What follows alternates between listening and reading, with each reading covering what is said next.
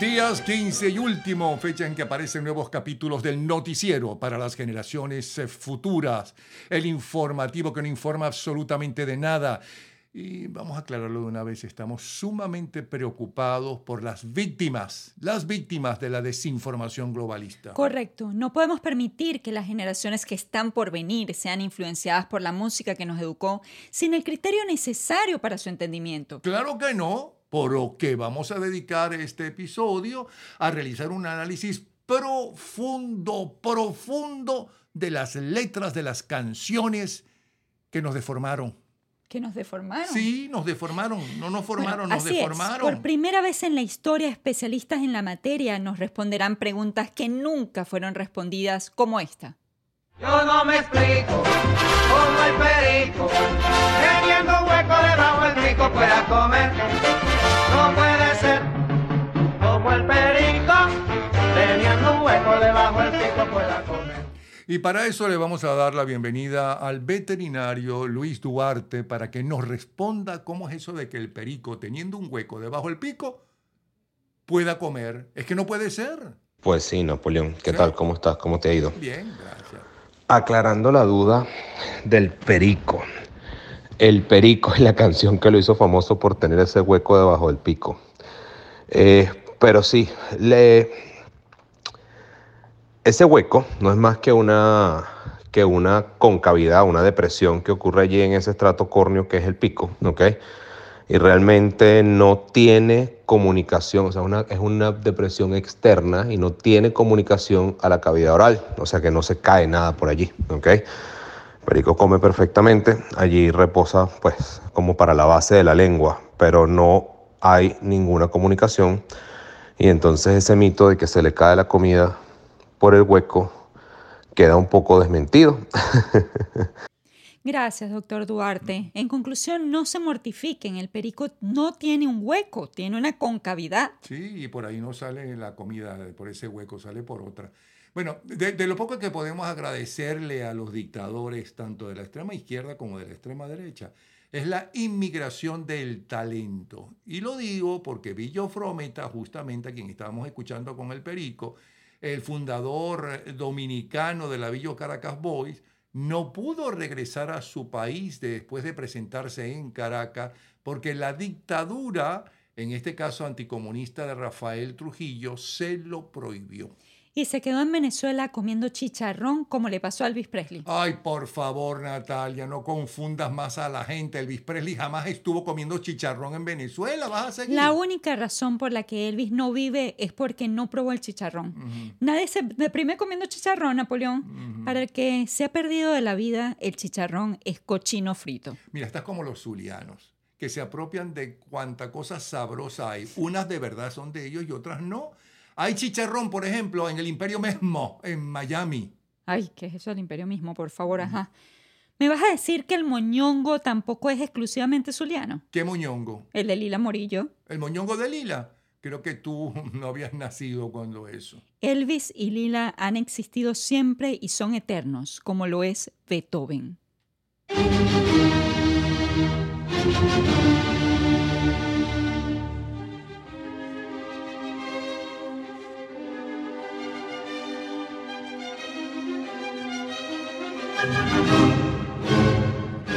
Mira, este capítulo lo van a cuestionar por esparcir contenido engañoso. Basta ya.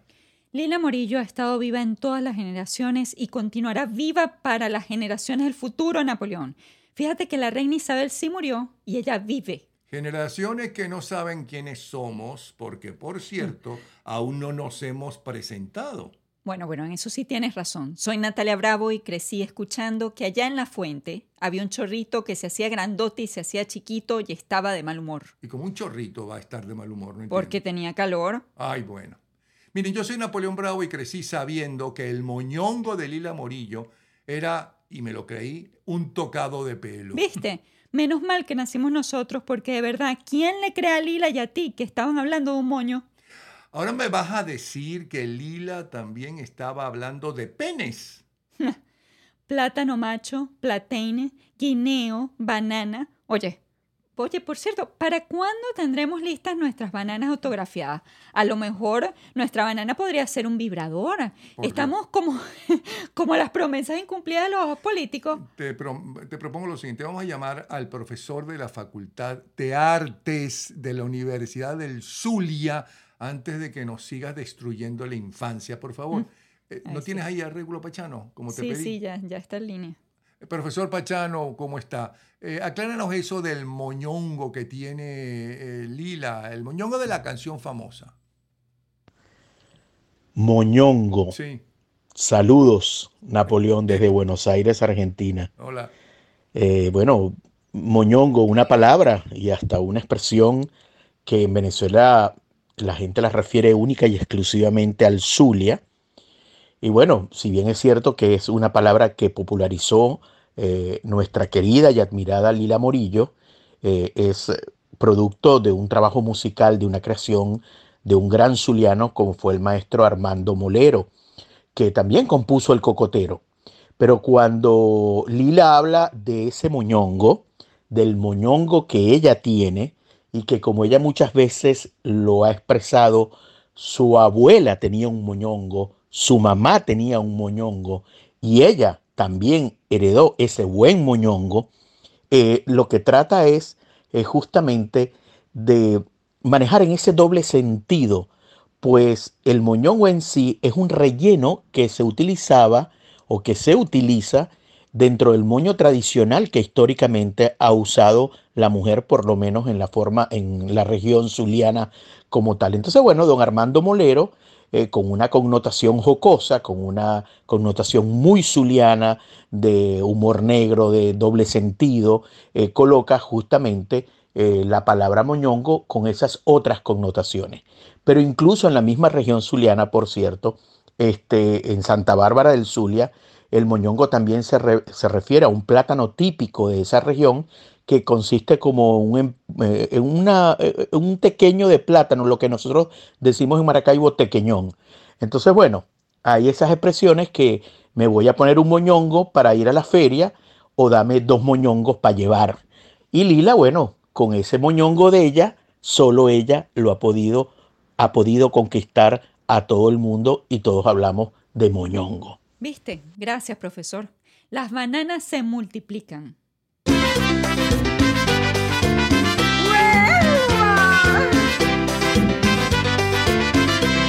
Así dale, yo tengo un moñongo que siempre que salgo yo así me lo pongo. Así como yo tengo un menino de cola muy larga, de pelo muy fino. Si le paso la mano al menino se estira y se encoge de gusto muy fino. Y le gusta pasar ese rato gallardo es la forma del pícaro gato.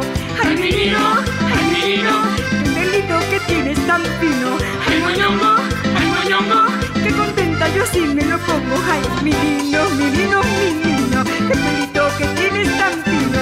Ay moñongo, moñongo, moñongo, qué contenta yo así me lo pongo. Yo lo peino así, él se encoge así, se parece al Congo Rochi. Yo lo peino así, él se encoge así, se parece al Congo Ese moñongo no era de Lila, el moñongo era de José Luis Rodríguez y se lo, el Lila por un tiempo lo tuvo, ese moñongo, ese gatico que se llamaba sé qué José Luis. hablando. José Luis Rodríguez se llamaba el gatito Del de Lila. de Elvia. Sí. Ajá. Bueno, mira, pero por favor, para empezar, hay quien dice que el moñongo no es zuliano, que es español, y eso no lo digo yo.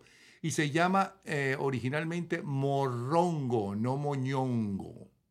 Moñongo, no, morrongo, así se llama. Morrongo. ¿Entendiste? ¿Cómo? Que se llama morrongo y que no es zuliano, hay quien lo dice, y que es el morrongo. Ay, ay, sí, amargadete, pero tú siempre llevándome la contraria. Ay, mira, te voy a poner la canción original que la tengo aquí. Y la canta Carmen Sevilla, por cierto. ¡Venga, vamos allá!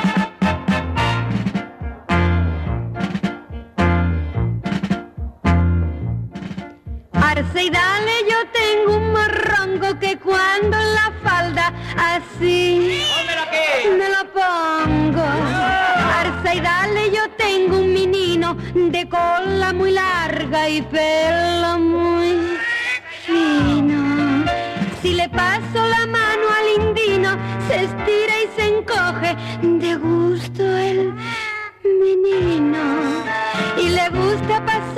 pasar aquí el rato, hay arza que toma, que pica. ¿Quién fuera gato? Gato, ay qué fino, ay qué fino, el pelito que tiene el menino. Ay morrongo, ay morrongo, qué contento si aquí me lo pongo.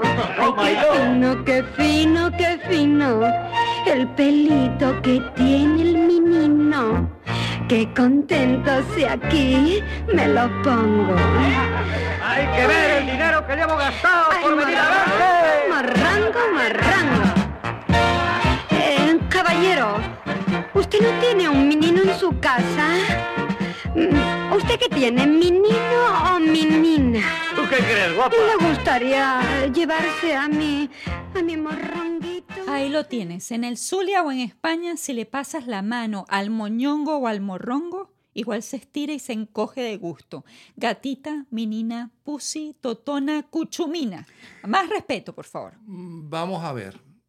Hay otros que opinan diferente eh, al anterior eh, invitado. Por ejemplo, escuchemos al médico, músico, escritor e investigador del léxico y el humor zuliano, Rafael Molina Vilques. Miau. Lo que en Venezuela se ha llamado el moñongo no es sino el morrongo o el tango del morrongo, una pieza musical, parte de una pequeña zarzuela o a propósito cómico lírico, escrita con letra de Guillermo Perrín y Miguel de Palacio y música del andaluz Jerónimo Jiménez, el mismo autor de La boda y el baile de Luis Alonso, entre otras cosas. Eh, esto fue estrenado en Madrid ya en, en diciembre de 1901 en el Teatro Eslava con notabilísimo éxito, tanto así que esto precipitó a los autores a hacer otra segunda llamada, llamada el, el- el Morrongo, y con un ambiente todavía más pícaro. Es- Este, el tango, el perdón, Enseñanza Libre es una obra que transcurre en un colegio de señoritas, algo así como, la, como lo de las Leandras. ¿eh? y siempre lleno de, de alusiones pícaras entre, entre eh, muchachas muy atractivas que desfilan por la escena y viejos verdes. Y se ha dicho que esto es un placer de los viejos verdes, esta obra. Esta obra llegó, a- eh, inmediatamente por supuesto llegó a América con notable éxito y hasta con prohibición por parte de los obispos. Eh, sobre todo en México, tu- eh, causó, gran reacción contraria. eh. Eh, ya vamos a ver por qué, con respecto al léxico. En Caracas la- la- la- se, se pro- se- también tuvo notabilísimo éxito, la vio Cipriano Castro, que gustaba de ella, y después se lo tocaron, en, por ejemplo, en, en una visita a Valencia, eh, la banda Gómez eh, le tocó el, el- el Enseñanza Libre. eh. Y en Maracaibo, ya en 1904 llegó la obra con una compañía llamada de Martínez Casas.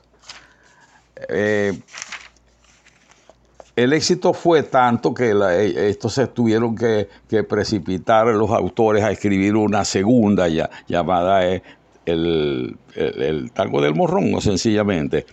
Y tanto así que en Maracaibo hasta en 1905 hubo un fuerte catarro y lo llamaron el, y lo llamaron el morrongo, no el moñongo.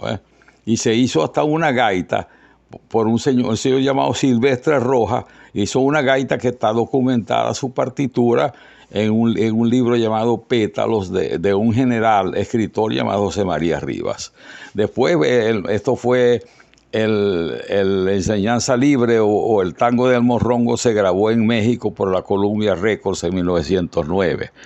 El, el éxito pues, fue inmediato y esto se vendió en todo el mundo. Eh, los, este, Jerónimo Jiménez, conocido por obras de mucho más envergadura, se hizo muy famoso y ganó mucho dinero con esto. eh. Y el llamado morrongo nuestro, el, moñongo, parece que es un intento de eufemismo, puesto que en España el morrongo es un, el menino o un gatito. ¿eh?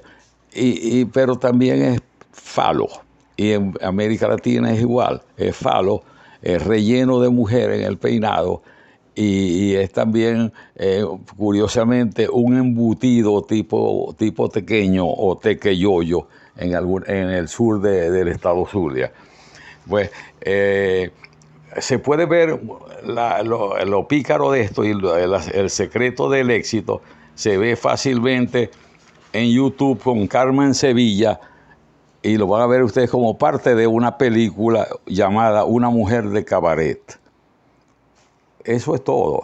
No es nada venezolano, no es ni, ni de Armando Molero ni de Lila Morillo. En esa me ganaste, Napoleón. El señor Vilches sacó el libro gordo de Petete. Y no, lo que uno aprende en este programa, fíjate, el expresidente venezolano Cipriano Castro le encantaba Ajá. que le tocaran el morrongo. Fundamental. Y el- fundamental conocer esos y el eventos históricos. morrongo de, eh, así como el moñongo de Isla Morillo, ¿no? Se llama José Luis Rodríguez. El se, morrongo. se llamaba, ¿no? Eh, ya hubo divorcio y todo. Bueno, pero el morrongo. Lo vimos por televisión. Sí, el morrongo de Carmen Sevilla se llamaba Augusto Algueró, un gran compositor. Aprende, aprende. Pero yo veo que al parecer vamos a seguir con los falos por el resto de esta temporada. Ah, bueno, así es la humanidad, Napoleón. Y, y- y hablando de otro tema, está bien. ¿Qué tendrá Lila Morillo que todos hablan de ella? Magia blanca. Lo que tiene es magia blanca, Natalia.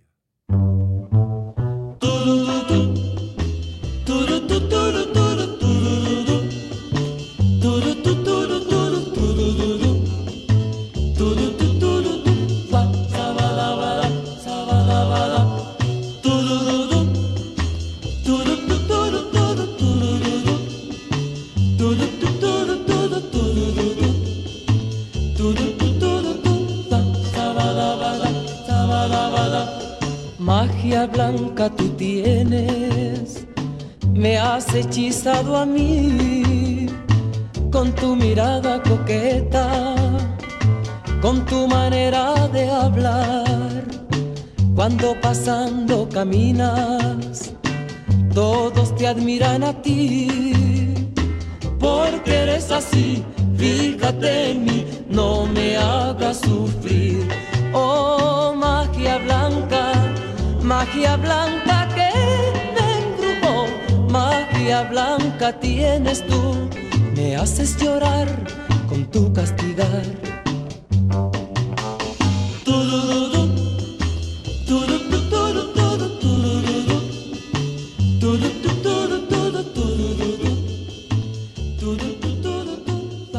Eso estamos como estamos, porque a nuestro cerebro se le ocurrió eso del pensamiento mágico. Tú eres la que insistes en que Elvis Presley está vivo y, vi- y pasó por Venezuela a comer eh, chicharrón. Ajá, y tú te la pasas escuchando música de gente que está muerta como esta.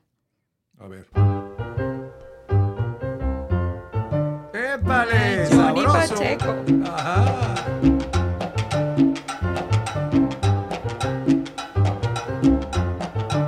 Buenas noches, compañeros y amigos. Aquí estamos a través del tiempo. Como Aristóteles decía, filósofo muy profundo, que en la redondez del mundo no habían cosas vacías. Quiero presentarle a nuestro querido hermano Chencho Trompet. Hola, Chencho. Yo vengo a traerle un mensaje de más allá. Aquí este hermano que está aquí al lado. ¿Me estás oyendo, hermano? Sí, te escucho. Adelante. Espíritu,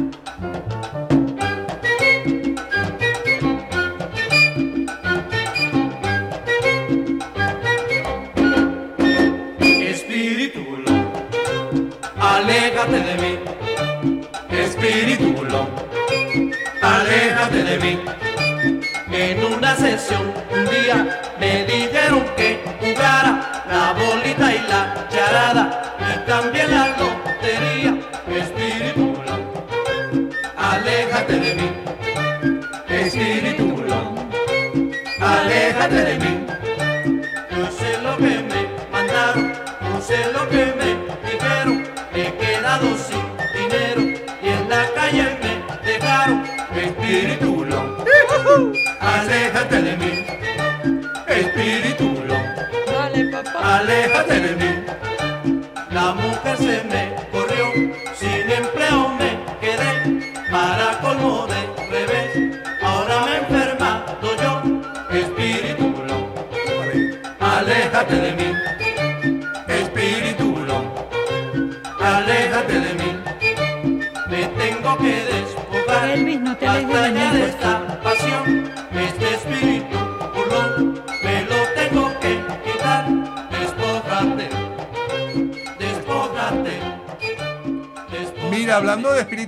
No te burles que tú tenías y veías en la casa de Prados del Este un espíritu burlón y tus amigos No también lo vieron. ese tema, por favor. ¿Es verdad o es mentira que lo viste?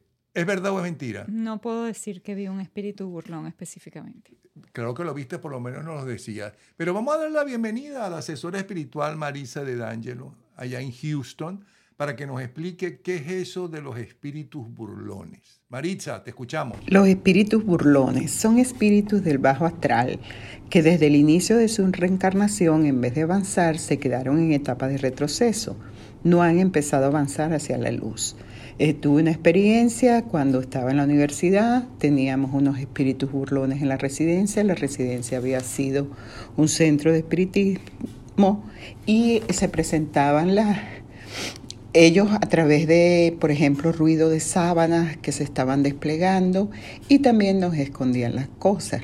Recientemente, hace como dos años, tuve también la experiencia de un espíritu burlón que vivía en mi apartamento. Yo lo mantenía, nunca tuve mucho contacto con él eh, porque yo hacía mantras, ponía inciensos en la casa, siempre hacía limpiezas energéticas pero en algunas oportunidades olí olores así como a podrido y activaba más la limpieza energética del hogar. Pero en el cuarto de mi hija siempre había, tanto en las persianas como en el, ventilador de techo, como algo negro, como yin, pegado hacia las estructuras de estos aparatos. Y era muy difícil limpiarlo. En una oportunidad mi segunda hija llegó desde España y entró a ese cuarto de mi hija y me dijo que ahí había un hombre. Ella siempre ha tenido, eh, desde joven, desde muy joven, siempre ha tenido experiencias de que ella ve un poco más allá. Eh, yo no le tomé importancia, pero una amiga también observó esta, esta persona en mi cocina, recostada, y me dijo que era un hombre joven, eh, de mediana edad, y que estaba como recostado así sin hacer nada. Eh, cuando ya estábamos preparando la mudanza, que empezamos a embalar, ahí fue que yo lo- me pude percatar de su existencia, ya que hacía mucho ruido en la noche, tiraba puertas y yo decía, pero ¿qué es esto? Entonces me daba cuenta que era él. Y la experiencia más intensa fue cuando ya se habían llevado todos los muebles y yo estaba con una amiga terminando los detalles, que todo quedara limpio, que todo quedara en su lugar. Y lo sentía totalmente como en mi espalda, todo el tiempo, todo el tiempo hacia mi espalda. Y en unas en una oportunidad lo vi la sombra de él dentro de mi carro cuando fue a llevar algunas cosas. Eh, esta experiencia fue tan intensa que tuve que pararme y hablar con él y decirle que, eh, que se quedara tranquilo, que las personas que iban a venir eran personas amorosas, personas buenas, porque nunca sentí que tenía la intención de dar, hacernos daño. Eh, luego, él se quedó como un poco tranquilo y yo le preguntaba a mi amiga si no lo sentía, porque era que estaba en todo el apartamento, o sea, yo lo sentía en mi espalda. Luego eh, me fui al hotel y cuando regresé al otro día que había que entregar el apartamento para poderlo firmar, que todo estuviera bien, me encontré con que toda la sala y el comedor estaban, el piso estaba lleno de este hollín negro, que tuve que rápidamente correr y limpiar todo antes que vinieran a hacer la revisión de la casa. Bueno, he tenido otras experiencias, pero estas son las más, las más actuales. Eh, ¿Tendrás tú un espíritu burlón en tu casa? Chequea. Es importante tener siempre una vibración alta en tu casa. ¿Ves, Napoleón? Las relaciones se basan en aceptación y comunicación. Pero tú sí tuviste un espíritu burlón en Prados del Este. Mira, de todas formas, te estás Sí, tomando me muy en en serio y no te gusta que te hablen del pasado por lo del espíritu burlón. ¿Cómo? Que te vayas a aspirar el hollín negro de tus exnovios después que le publicaste esa venganza del libro que lleva por título En busca del orgasmo y que sorprendentemente todavía no han prohibido en Amazon porque está peor que Madonna con el libro Sex. Amazon es un lugar libre. Despójate, despójate. Despójate,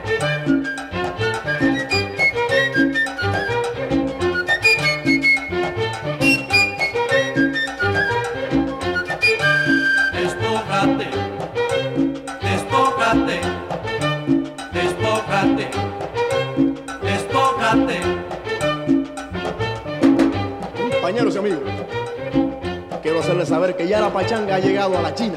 Y aquí tenemos el embajador pachanguero de China, nuestro compañero Julián Fu.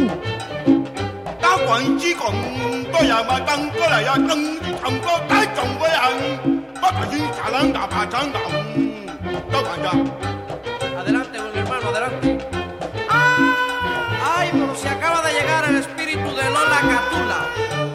Adelante, mijita, adelante. Ay, nene. Ay, nene. Ay, sí, nene. Porque yo en mi vida fui una pecadora, pero ahora, ahora estoy purificada. A mis posibles novios voy a dedicarle la carta de hoy para las generaciones del futuro. Prepara la máquina. Atención. Ajá. Queridos novios del futuro, ténganme paciencia. Mis ancestros creían que el sol era un dios, punto. Mis padres cantaban que los marcianos llegaron bailando el cha-cha-cha, coma, y hasta 1970, coma, si alguien se deprimía o tenía esquizofrenia, le hacían una lobotomía, o sea, le pinchaban el ojo con un picayelo para calmar los síntomas de su enfermedad. Y cuidado, cuidado novios del futuro, porque el protagonista de la película La Naranja Mecánica, basado en un libro extraordinario, le aplicamos la técnica Ludovico. Aún peor, los padres de familia desaparecían convenientemente cuando aún no existía el delivery. Salían a comprar el pan y no volvían. Lo que salían era buscar a las marcianas para andar bailando el cha-cha-cha. Ajá.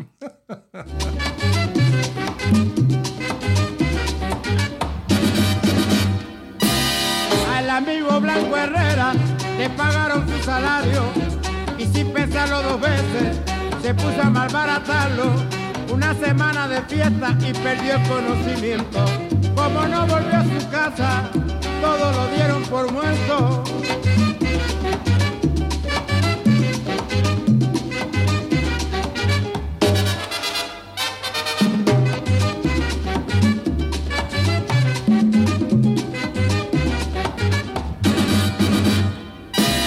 Al cabo de algunos días de haber desaparecido, encontraron uno muerto, un muerto muy parecido. Le hicieron un gran velorio, le rezaron la novena, le perdonaron su deuda y lo enterraron con pena.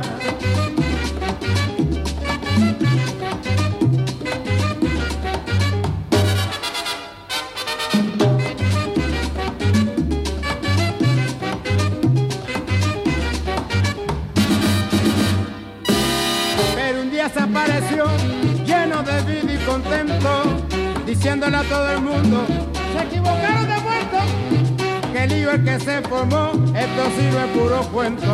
Su mujer ya no lo quiere, no quiere dormir con muertos. Ajá, ¿cómo dice? No estaba muerto, estaba de parranda. muerto, estaba de parranda. No estaba muerto, estaba de parranda. Estaba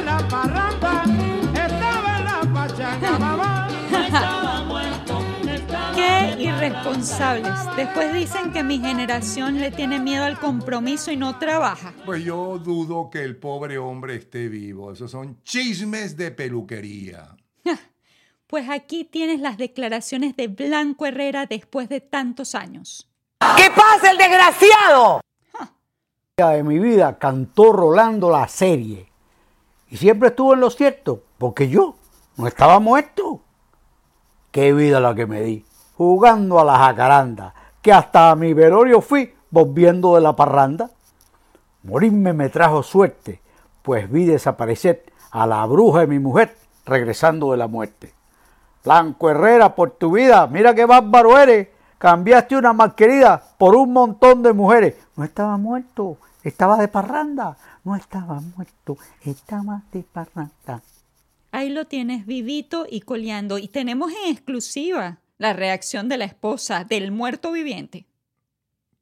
Ay, no, no me hagas esto, chico, no me hagas esto, que tú estás muerto. Tú estás muerto, yo te enterré, yo te enterré, yo le di al tipo de la funeraria el mejor paltó y yo te enterré, desgraciado. Yo te enterré elegante y fino a pesar de que no te lo merecías por parrandero y mujeriego. ¿Qué haces tú aquí? Yo soy viuda, chico, últimamente yo soy viuda. A mí me importa un carajo que tú estuvieras de parranda. Yo soy viuda y aquí no te quedas. A mi cama no regresa porque además yo no duermo con muertos. Santo cielo, ¿y qué me dices del trato inhumano que las mujeres de tu generación le dieron al pobre Alejandro Sanz? Y no solamente lo torturó Shakira con un dúo que hicieron, también le partieron el corazón al pobre Alejandro. Porqué. Ya lo sé, mi corazón que no ve es corazón que no siente, corazón que te miente, amor. Pero sabes que en lo más profundo de mi alma sigue aquel dolor por creer en ti que fue de la ilusión y de lo bello que.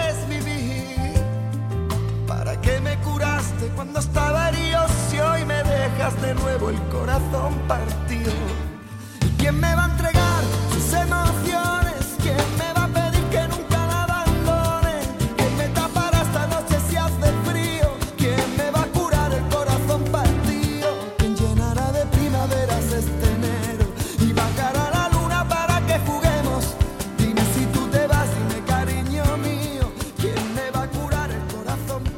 Y desde Caracas, Venezuela, señores, le damos la bienvenida al cardiólogo Roberto López para que nos explique qué es eso de que nos partan el corazón, de tener el corazón partido. Roberto, doctor, adelante. Bueno, vamos a comenzar por algo. El término corazón partido no es un diagnóstico cardiológico. Hay cosas que significan que el corazón puede estar partido, pero no se llama así. Eh, por supuesto que cuando uno en una autopsia ve un corazón roto un corazón perforado o una ruptura de corazón, que es lo que podría corresponder a un corazón partido, eh, corresponde generalmente a un accidente isquémico, o sea, un infarto del miocardio que fue tan extenso en el espesor de la pared del ventrículo izquierdo que se perfora el corazón, la sangre sale del corazón, se acumula en el pericardio, que es la membrana que recubre el corazón, y prácticamente la persona se muere como que si le hubieran metido un tiro en el corazón. Un tiro en el corazón también es un corazón partido. Eh, un accidente de tránsito con un traumatismo en el corazón puede partir el corazón. Hay eh, mm, otras eh, instancias en que, por ejemplo, el corazón no se parte, pero a consecuencia de un golpe se produce una cosa que se llama commotion cordis, que trae como consecuencia una tormenta eléctrica del corazón y el corazón se para. Los términos anteriores corresponden a lo que pudiera interpretarse como un corazón partido, pero como te dije antes, un corazón partido como diagnóstico en cardiología no existe. Ajá, entendiste, ¿no? Alejandro nos mintió, nadie le pudo romper el corazón. Mm, Bueno, por ejemplo, a Shakira, Piqué le rompió el corazón por la letra Yo de no las creo, canciones. ella Bueno, estaba facturando, las letras. facturando. Claro, pero esas letras son para vengarse del desgraciado que le ponía los cuernos descaradamente. Bueno, mira, pero no me vas a negar que la biliburrina, Bilirrubina. bilirrubina, sí, que eh, no se nos subía. La biliburrina existe. Mm.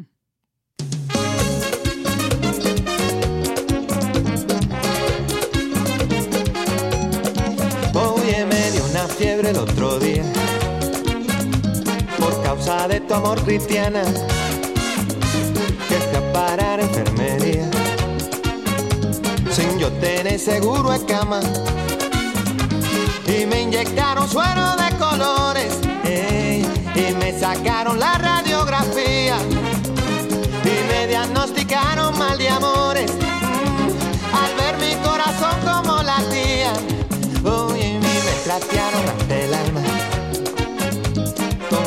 X cirugía. Y es que la ciencia no funciona. Solo tu beso, vida mía.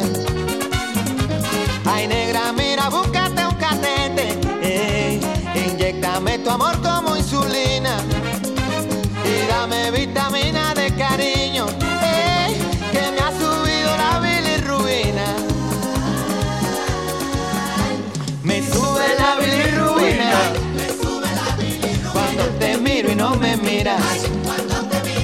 Y no lo quita la aspirina. Es un amor que contamina. Oye, me sube la bilirrubina. Cuando te miro y no me miras. Y no lo quita la aspirina. Es un amor que contamina. Y desde Hollywood, el doctor Carlos Carbonell nos habla sobre la bilirrubina que se le subió a Juan Luis. Fíjate que la bilirrubina es eh, una sustancia amarillenta que se forma durante- el proceso de envejecimiento con destrucción de los glóbulos rojos. Esa bilirrubina pasa a, a la vesícula biliar, que es donde el organismo la almacena, y el, el ser humano la utiliza como detergente para limpiar las grasas cuando nosotros comemos grasas u otros alimentos, pero especialmente las grasas, la utiliza, el organismo la utiliza la bilirrubina, que forma parte de la bilis, como eh, un detergente para eliminar esas grasas. Normalmente la bilirrubina está dentro de valores que no se expresan de ninguna forma en, el, en el humano. Cuando la bilirrubina se sube, la piel se pone amarilla y se pone amarilla en la parte blanca de los ojos. Eso es decir que se sube la bilirrubina. Claro, cuando Juan, Juan Luis Guerra habla de la bilirrubina, él dice que es, que es eh, sube por mal de amores, pero en realidad en el humano la bilirrubina sube cuando hay hepatitis, cuando un individuo tiene cirrosis, cuando tiene cálculos en la vesícula que obstruyen la salida de, la bilis por la vesícula, los, los conductos de la vesícula biliar. El cáncer de páncreas, de la cabeza del páncreas, produce compresión del drenaje de la vesícula biliar y, y puede subir, poner la bilirrubina alta, subir la bilirrubina y dar color amarillo de piel y de la esclerótica de los ojos. Y hay algunos tipos de anemia, las anemias que se llaman anemias hemolíticas, que también producen el color amarillo en piel y, la esclerótica de los ojos por elevación de la bilirrubina en sangre. Pero en el caso de Juan Luis Guerra, no es una expresión de, una enfermedad realmente de las que afectan al individuo desde el punto de vista médico, sino que él dice que, que le sube la bilirrubina por mal de amores. Y es una expresión que, que pegó mucho con esa canción y que todo el mundo cantamos. Bueno, No se dejen. Pero espérate, a mí se me sube la bilirrubina con mi esposa, con eh, Ay, Cameron de estar con inventando, Berti, escuchando a Antonieta, Ajá, se me sí, sube la sí, bla, bla, bla. No se dejen engañar, generaciones del futuro. Al menos los hombres se han disfrutado la vida. O sea, se les olvidó ya las canciones políticamente incorrectas del, de los- del año 2000, por ejemplo.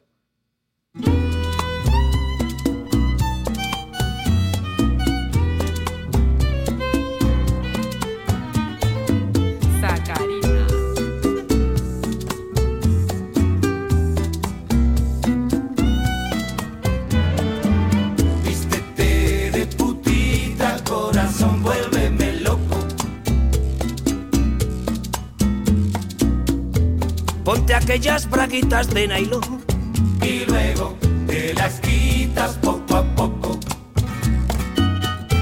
No me tengas a dieta. Me queda una chinita para un peta y un disco de bolero. Para jugar contigo a menos de una cuarta de tu ombligo. A mancharte de tarta los ligueros.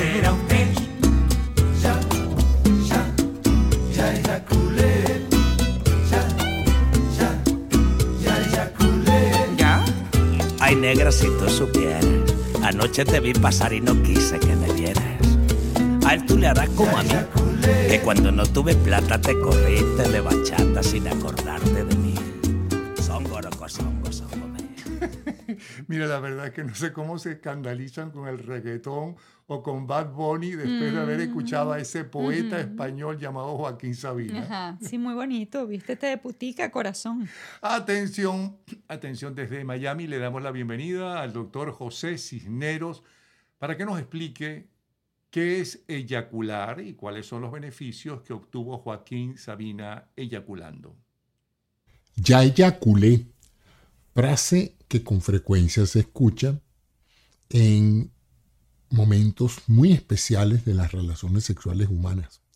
Pero ¿qué es la eyaculación?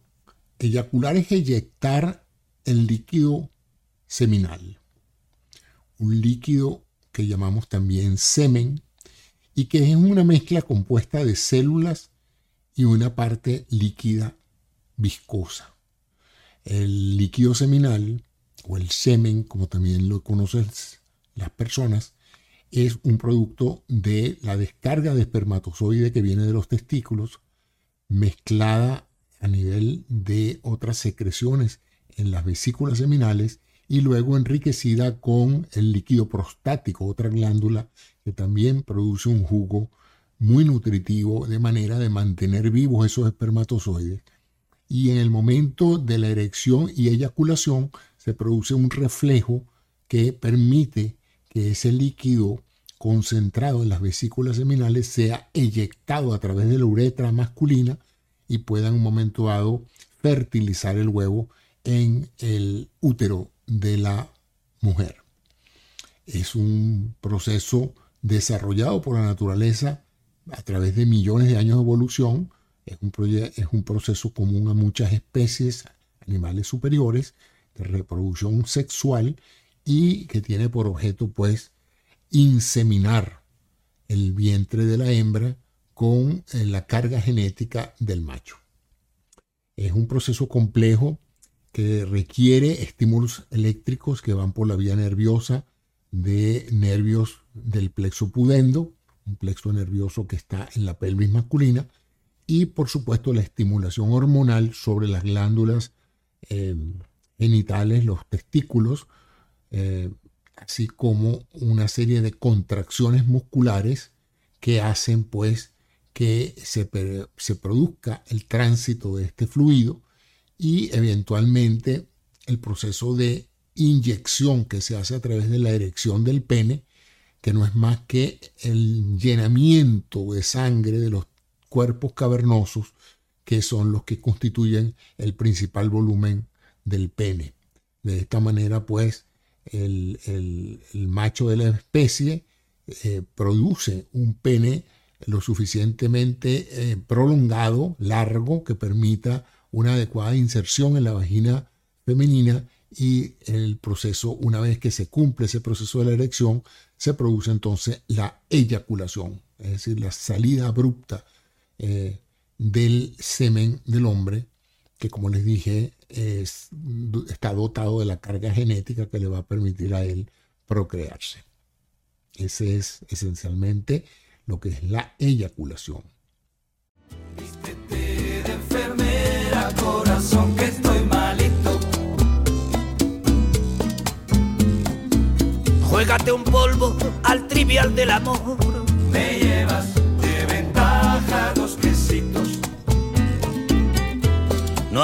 falta permiso para rodar desnudos por el piso como dos sordomudos. Sin otro paraíso que el que mi lengua invoca a las puertas del cielo de tu boca. Era usted.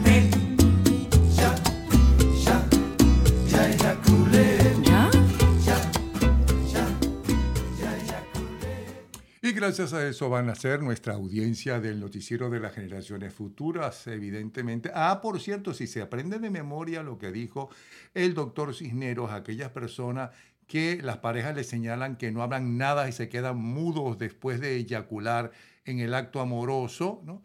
Recítenle El lo que dijo sexual, el doctor. el Ah, bueno, acto sexual, recítenle lo que Y el también doctor hay eyaculación Cisneros, femenina. Lo que el doctor Cisneros está Así es, explicando. así es. Doctor Cisneros, por favor, quédese con nosotros para que también nos explique esto. ¿Por qué, en cambio, las canciones más hermosas de la generación de Napoleón son producto de una infidelidad como esta canción?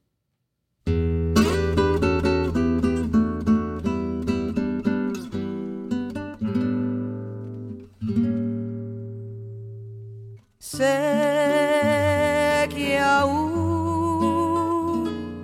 me queda una oportunidad. Sé que aún no es tarde para recapacitar. Sé que nuestro amor es verdadero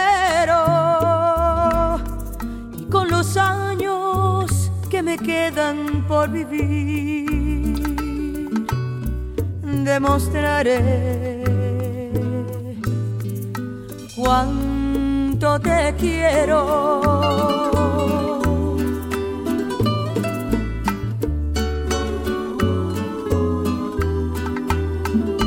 Con los años que me quedan, yo viviré por darte amor, borrando cada dolor con besos llenos de pasión como te amé por vez primera. Con los años que me quedan, te haré olvidar cualquier error. No quise herirte, mi amor, sabes que eres mi adoración serás mi vida entera. No puedo imaginar vivir sin ti. No quiero recordar cómo te perdí. Quizás fue inmadurez de mi parte. No te supe querer. Te aseguro que los años que me quedan los voy a dedicar a ti. hacerte tan feliz que te enamores más de mí. Yo te amaré hasta que muera. ¿Cómo comprobar que no soy quien fui? El tiempo te dirá si tienes fe que como yo te amé, más nadie. Ay, no, Ok, no, no, no, no, doctor. espérate, no cortes esa canción tan hermosa, Bueno, bueno, vale. no podemos estar aquí No. todo el día con Mira, este. Emilio, Emilio Estefan, Emilio, no, vuelve a engañar a Gloria y que ella se dé cuenta del engaño para que le vuelvas a componer una canción tan extraordinariamente hermosa como esa con los años que me quedan. Ok, luego de la declaración de Napoleón, por favor, doctor, ¿cuántos años más les proyecta a mujeres talentosas como a Gloria Estefan y las de su edad gracias al sufrimiento que le han causado estos hombres? Bueno, mira, es interesante. Cualquier persona que esté este año cumpliendo 66 años de vida, uno se pregunta cuántos son los años que le quedan. Bueno, eso depende de en qué país haya vivido principalmente. Si una persona está cumpliendo hoy 66 años y hubiese vivido la gran mayoría de su vida en Venezuela, le quedarían 7.8 años de vida, considerando que la expectativa de una persona venezolana de vida para mujeres es de 73 años y para los hombres de 68. Sin embargo, si esa persona hubiera pasado la mayor parte en los Estados Unidos, le quedarían 15 años más de vida, dado que la expectativa de vida de las mujeres en Estados Unidos es de 81 años y de 76 para los hombres.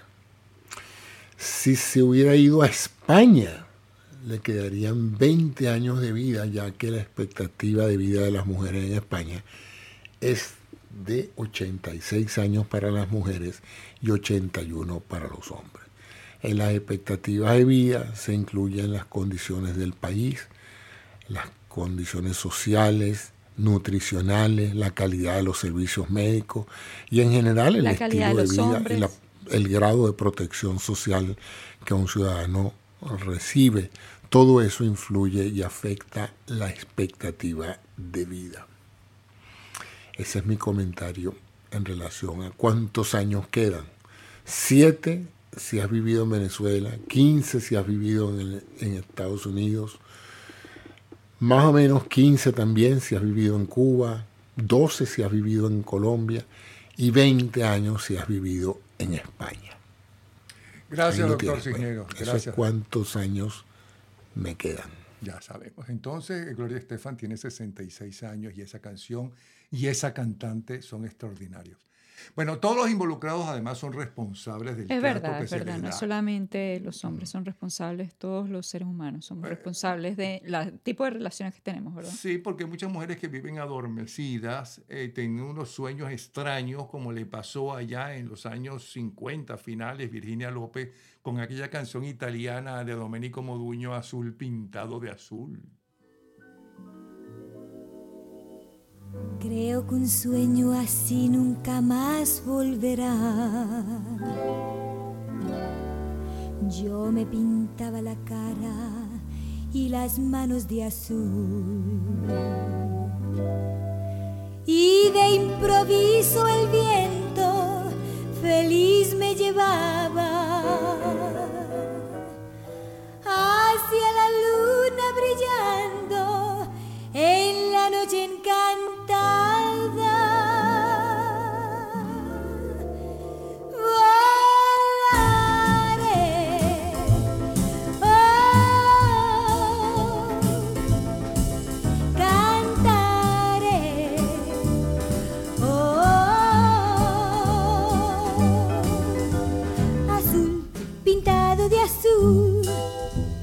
Paseando entre nubes de tul y volando, volando, cantando más alto en el cielo, más cerca del sol y la tierra más chica se hacía de un raro color. Más un ángel del cielo cantaba esta dulce canción.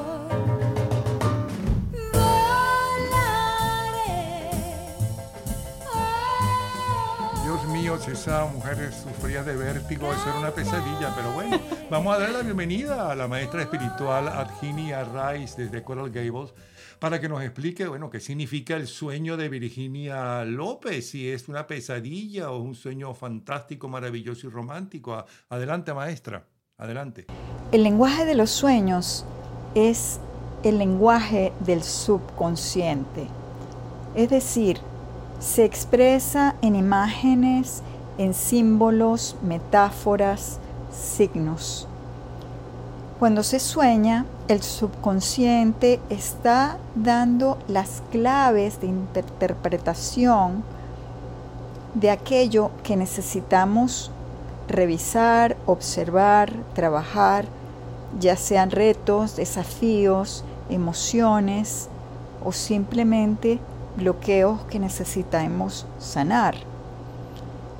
Los sueños nos ayudan enormemente a descubrir nuestro interior, nuestro propósito, quiénes somos. Hoy estamos aquí para analizar una canción que está basada en un sueño. En esta canción la protagonista se pinta la cara y las manos de azul, simbolizando que ha sucedido un cambio positivo en su vida, ya que el azul representa en este caso la amplitud del cielo azul. Luego ella dice que el viento la impulsa suavemente.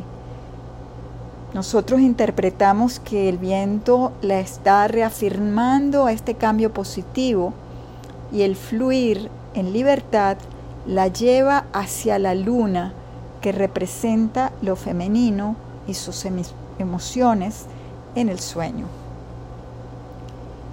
El impulso del viento es la libertad, la que la lleva a tener una perspectiva tan alta que llega al sol. El sol simbólicamente representa lo masculino, la protección. Y mientras más sube en ese viaje imaginario, llega a encontrarse a un ángel, una figura mágica que pertenece a otro mundo, a otros reinos, y que también le dice y le reafirma, canta y vuela y siéntete libre de alguna forma. Por último, el sueño termina cuando la luna, lo femenino, saluda al sol, lo masculino, al amanecer, y podríamos decir que esto simboliza el reconocimiento de estas dos energías en ella. Por último, la canción se convierte en una canción de amor, ya que el azul del cielo es la metáfora de los ojos de su amado. Desde todos los ángulos, el sueño o la canción está diciendo, fluye, vuela alto, estás protegida, disfruta el viaje de la vida, canta e integra tus polaridades, ama. Es un gran sueño y una gran canción que nos habla de la libertad y el amor. Te invito entonces a que vueles, fluyas, vivas la vida, ames. Ok, de todos modos, coman fibra, espinaca, col rizado, calabacín, espirulina, manzana verde, brócoli. No sé, en caso de que tengan que darle una cachetada al tipo cuando caigan del cielo. Ay, qué fastidio. La vida es para comer helado, chocolate, panquecas, Big Mac, eh, galletas, eh, no sé, dulces. Fa- fastidio no, alimentación. Debimos haber invitado a una nutricionista para que te explique. Y deja de hacerle publicidad a McDonald's sin patrocinio que no nos han pagado. No estamos para lecturizar sobre alimentación a fetos del futuro que no sabemos si van a nacer, Natalia. La palabra lecturizar no existe. ¿No? Bueno, qué fastidio. Tú y tu vejez. ¡Azúcar, cariño! ¡Azúcar! ¡Azúcar! ¡Azúcar! si sigue, me va a dar la calambrina, ¿oíste? ¿Qué coño? ¿Qué coño es la calambrina? No me digas que tú nunca escuchaste a Kiko y Beto o a Crispy con la calambrina. Ay, estas niñas de hoy que no saben lo que es la calambrina. ¡Ay! Quisiera que lloviera de abajo para arriba. Quisiera que la luna me alumbrara todo el día. Crispy, no. Que lo que no. Ay, no me digan que no. Que no me digan que no. Porque me da la calambrina. Me gusta comer coco envuelto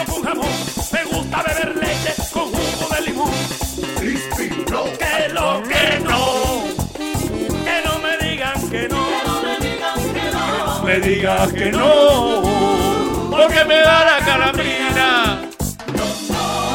Ay, ay, ay, ay, ay, ay, ay. No sé si va a sobrevivir este programa. Ajá. Y los polivoces los superimpusieron en México, por cierto, la calambrina.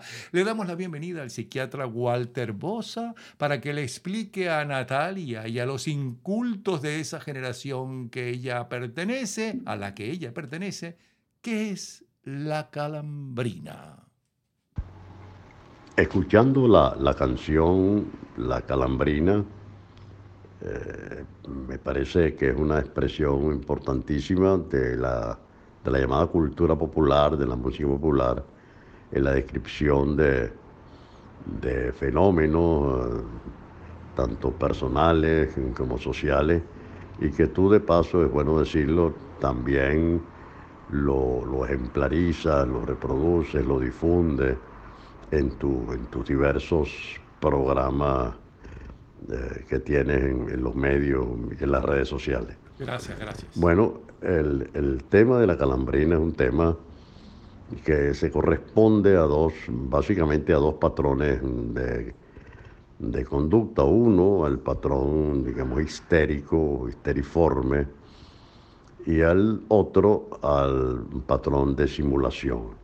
En relación con el primero, con el, patrón histérico o histeriforme o histeroide, bueno, es la reacción de, de- para obtener ganancias primarias y secundarias de la enfermedad eh, y, buscando atención y para, para conseguir lo que, lo que desea o lo que se propone. Y el otro, el simulador, eh, la simulación es también para obtener una ganancia de, de- de- de- lo que pide. Eh, se parece, tiene, tiene parentesco con las llamadas pataletas de los niños mm, dos, tres años que todavía no han desarrollado bien su, su aparato de verbalización y que reaccionan de esa manera, con las famosas llamadas pataletas de los niños ante situaciones de inconformidad o de, angustia o de miedo.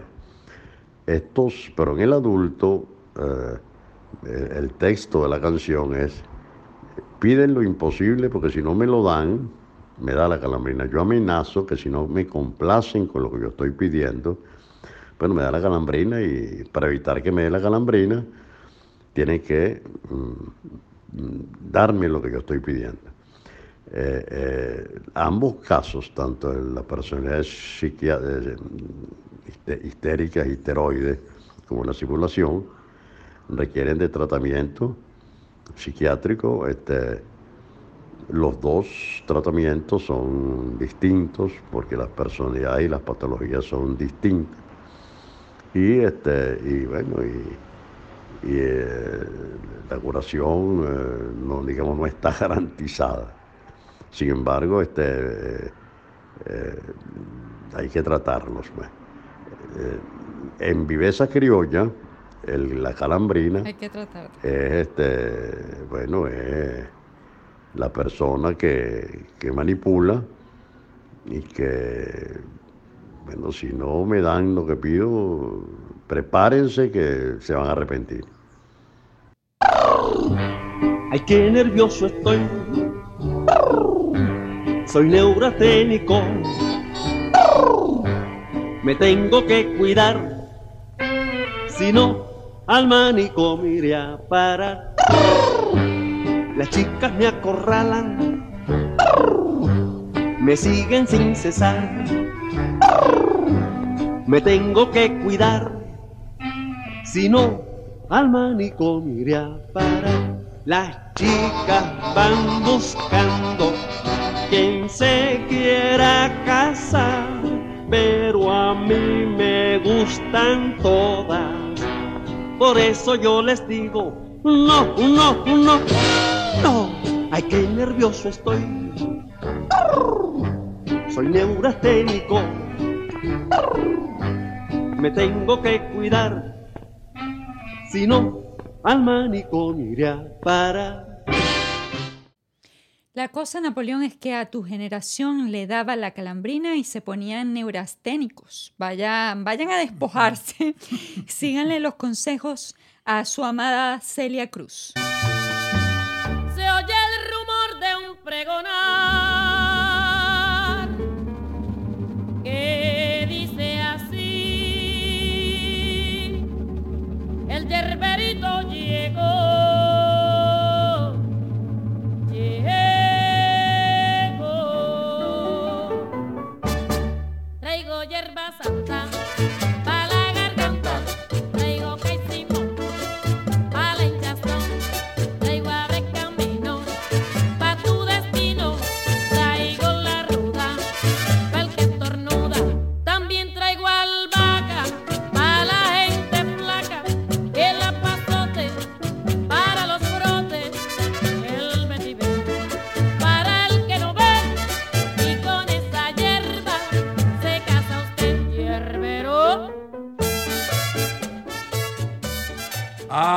Celia, la gran Celia con la sonora matancera y el yerbatero moderno. Desde España le damos la bienvenida a nuestra especialista en hierbas, la astroterapeuta psíquica y periodista Jacqueline Rivas. Jacqueline. Bueno, hoy les voy a hablar de las hierbas. Hay unas hierbas que son maravillosas, son buenísimas, bien sea porque la usamos para nuestra alimentación, comer, para la parte digestiva, para cuando nos sentimos un poquito tristes o cuando estamos muy animados o estamos muy eh, con una gran energía, una gran vitalidad, o cuando sentimos que hay algo que está por allí danzando que no es nada bueno, una energía así, una vibración extraña. La primera de la que les voy a hablar es de la hierbabuena. La hierbabuena es, como su nombre lo indica, buena para todo para la parte digestiva, para las vías respiratorias, nos podemos dar un baño para sacar energías negativas y sobre todo tiene un aroma tan extraordinario y tan fuerte que ella solita puede hacer el trabajo, pero si por alguna casualidad le pudieras agregar un poco de manzanilla, esto te va a ayudar, va a potenciar todo lo que es la digestión. Luego tenemos el perejil. El perejil es un poquito más sequito, ¿verdad? Es mucho más eh, astringente y sin embargo es extraordinario, tiene un sabor bastante peculiar que ayuda también a la alimentación y es bueno cuando queremos sacudir, hacemos un ramito de perejil y podemos sacudir esas energías negativas dentro de nuestra casa. Claro, tampoco es que vamos a agarrar un ramote de perejil, con un poquito ya podemos hacer lo que necesitamos hacer. El cilantro es súper potente súper potente. Alivia malestares estomacales, digestivos, pero sobre todo alivia dolores de cabeza. ¿Por qué? Porque nivela todas las energías. Así que ya saben, hierbabuena, perejil, cilantro. Y vámonos para las vías respiratorias. En las vías respiratorias, el dueño, la dueña de esa hierba es justamente el tomillo. El tomillo es excelente da un sabor muy bueno, aquí en Europa se usa mucho y le da un, un toquecito bastante exótico a las comidas, pero sobre todo si tienes algún problema, una gripe que está iniciándose o tienes algún problema respiratorio, puedes usarlo con un, un té, una infusión. Luego tenemos lavanda. La lavanda es extraordinaria para conciliar el sueño.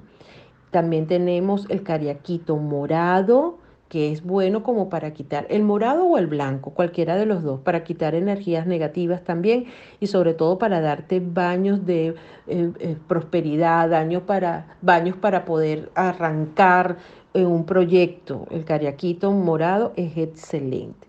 Y por otra parte, bueno, está el cardo mariano que protege al hígado, la albahaca que ayuda mucho a la digestión o cuando queremos proyectar algo hacia el futuro, pero el top completo es el azafrán, que incluso el azafrán tiene los sabores picantes, el amargo y el dulce. Yo lo recomiendo para todo porque un poquito de azafrán te nivela todos los chakras. No dejen de pensar que el eucalipto es bueno para saumerio. Y si lo combinas con la salvia, bueno, ganancia total. Ya sabes, Natalia, te amenazo. Te voy a dar ramalazos de perejil cuando te pongas fastidiosa Mm. hablando de jugos verdes, por ejemplo. Fetos del futuro. Aliméntense bien para mantener sano el sistema cognitivo. No sea que lleguen a conclusiones locas como nosotros, que en vez de saber que el comunismo es un sistema inútil e impracticable, creemos que es una plaga que se esparce como el COVID. Y hablando de COVID, les informo futurista que hay quienes pensaron que la pandemia que ustedes leyeron en los libros existió, ¿no? Hay quienes pensaban que no existía. Exacto. Y sepan que hubo políticos que apoyaron ambas teorías.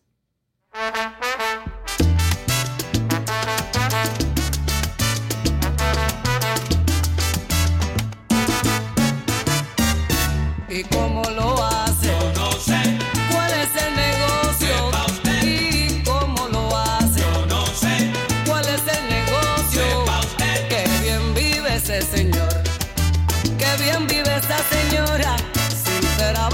se mantienen.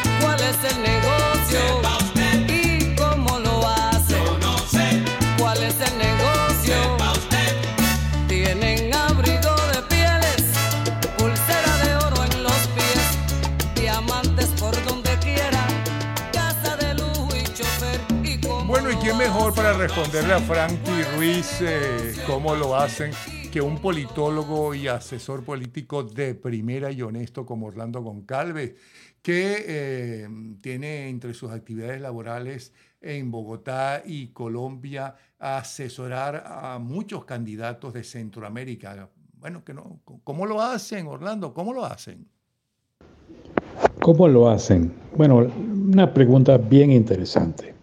Algunos políticos, no todos afortunadamente, buscan acceder al poder justamente para satisfacerse y enriquecerse. Y ese proceso comienza desde la campaña electoral.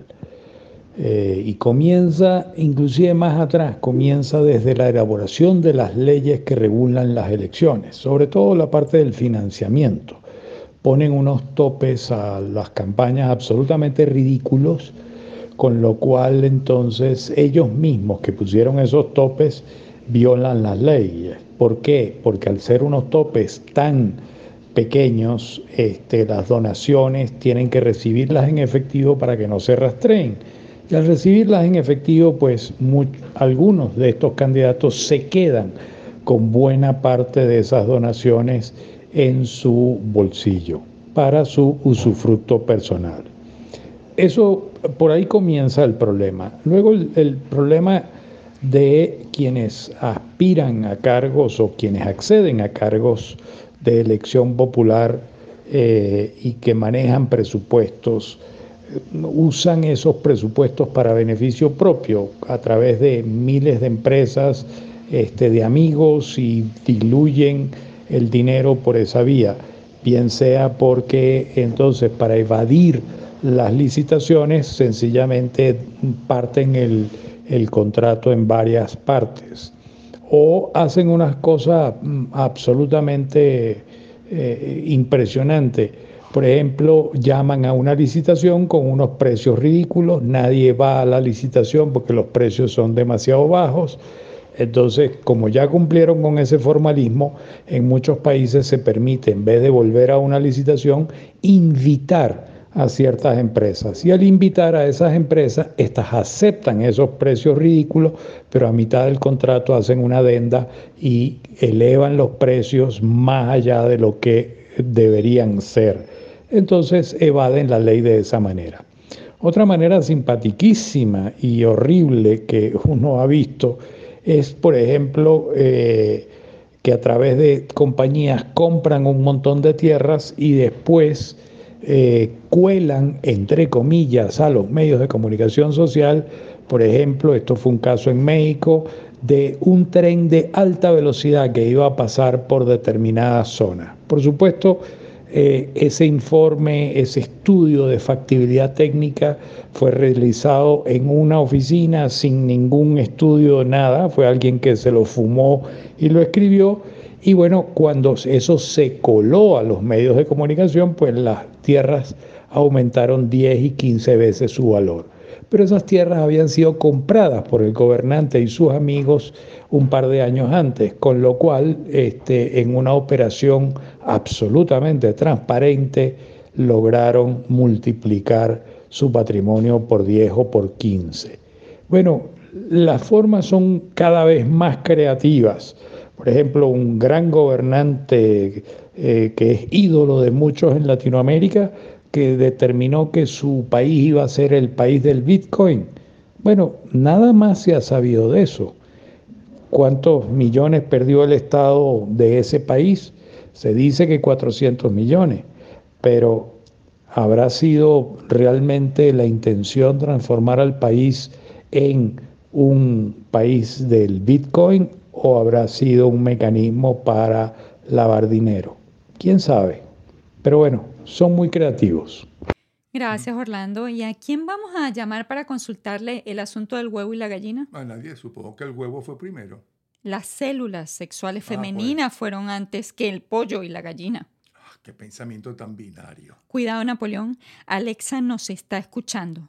Las generaciones del presente solo están preparadas para que la lengua esté viva, no para que el diccionario varíe con su uso y mucho menos para que otros humanos sean no binarios. Las generaciones del presente no están listas para tal fluidez y tolerancia. Ay, horror, Alexa. Alexa, ¿de qué habla Natalia? Lo siento, no lo tengo claro. Síguenos por nuestras redes sociales en Instagram, arroba noticiero de lo irracional, arroba Natalia Z Bravo y arroba Napoleón Bravo oficial. O suscríbete, o i o i a o Sí, por favor hagan las dos a, cosas. a nuestro newsletter o boletín y o, o escribiendo tu nombre y la clave banana autografiada a bravo arroba tramology.com. Quédense con nosotros que no hemos acabado. No, ni siquiera hemos empezado, porque acabado no podemos. Eh, mira, eso de acabado, llama a Joaquín Sabina para que te ayude con eso de acabado. Ajá. Agradecimientos especiales por orden de aparición. Al veterinario Luis Duarte por enseñarnos cómo come el perico teniendo un hueco debajo del pico. Al profesor de la Facultad de Artes de la Universidad del Zulia, Regulo Pachano, por incitar el orgullo zuliano. Al médico, músico, escritor e investigador del léxico y el humor zuliano Rafael Molina Vilches por lecturizarnos el folclore musical y aclararnos el nombre de el moñongo de Lila Murillo y el morrongo de Marujita Díaz. Al asesor espiritual Marixa de Angelo por creer en la vida después de la muerte. Al muerto viviente que no estaba muerto, estaba de parranda, nuestro gran actor y comediante Orlando Urdaneta por prestarse para todo. A la esposa del muerto viviente, la primera actriz Elba Escobar por vengarse de los infieles. Al cardiólogo Roberto López por aclarar que nadie puede morir de un despecho. Así es. Al internista y especialista en nutrición Carlos Carbonell por su eterna paciencia. Gracias, Carlos. A José Antonio Cisneros, médico imagenólogo e ingeniero biomédico, especialista en sistemas de información clínica, por educarnos sobre la eyaculación. A la maestra espiritual Ayigni, Ayigni ¿Sí? a raíz para analizar, por analizar nuestros sueños más profundos. ¿no? Al psiquiatra Walter Bosa por llamarnos locos. A la astroterapeuta psíquica y periodista Jacqueline Rivas por enseñarnos a despojarnos. Al asesor político y politólogo Orlando Goncalves por sacarle los trapitos al sol a los políticos ladrones. Muchas gracias. Y antes de que se nos olvide, hoy es 15 de abril. Felicitaciones al cumpleañero Leonardo da Vinci por sus 571 años de vida. ¡Wow! Más que Lila, Lupita Ferrer, Rita Moreno y la reina Isabel juntas.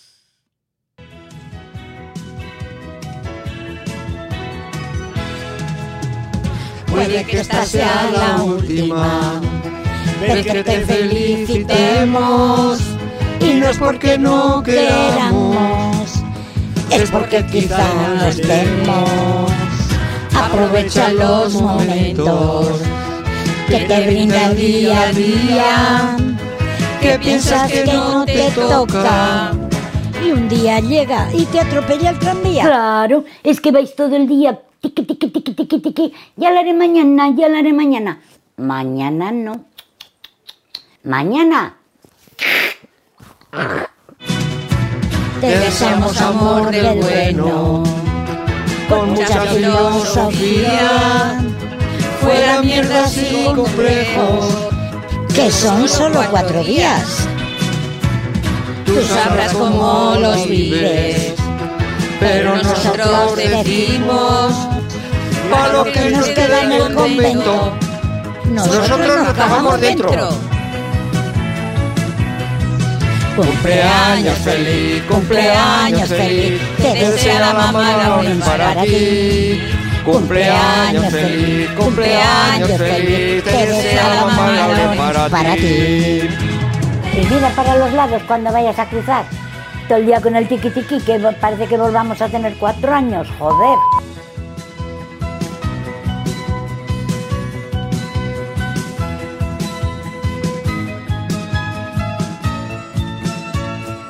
No, no.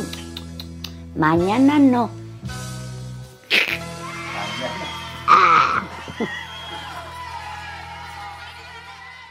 Fetos, todo sea por ustedes.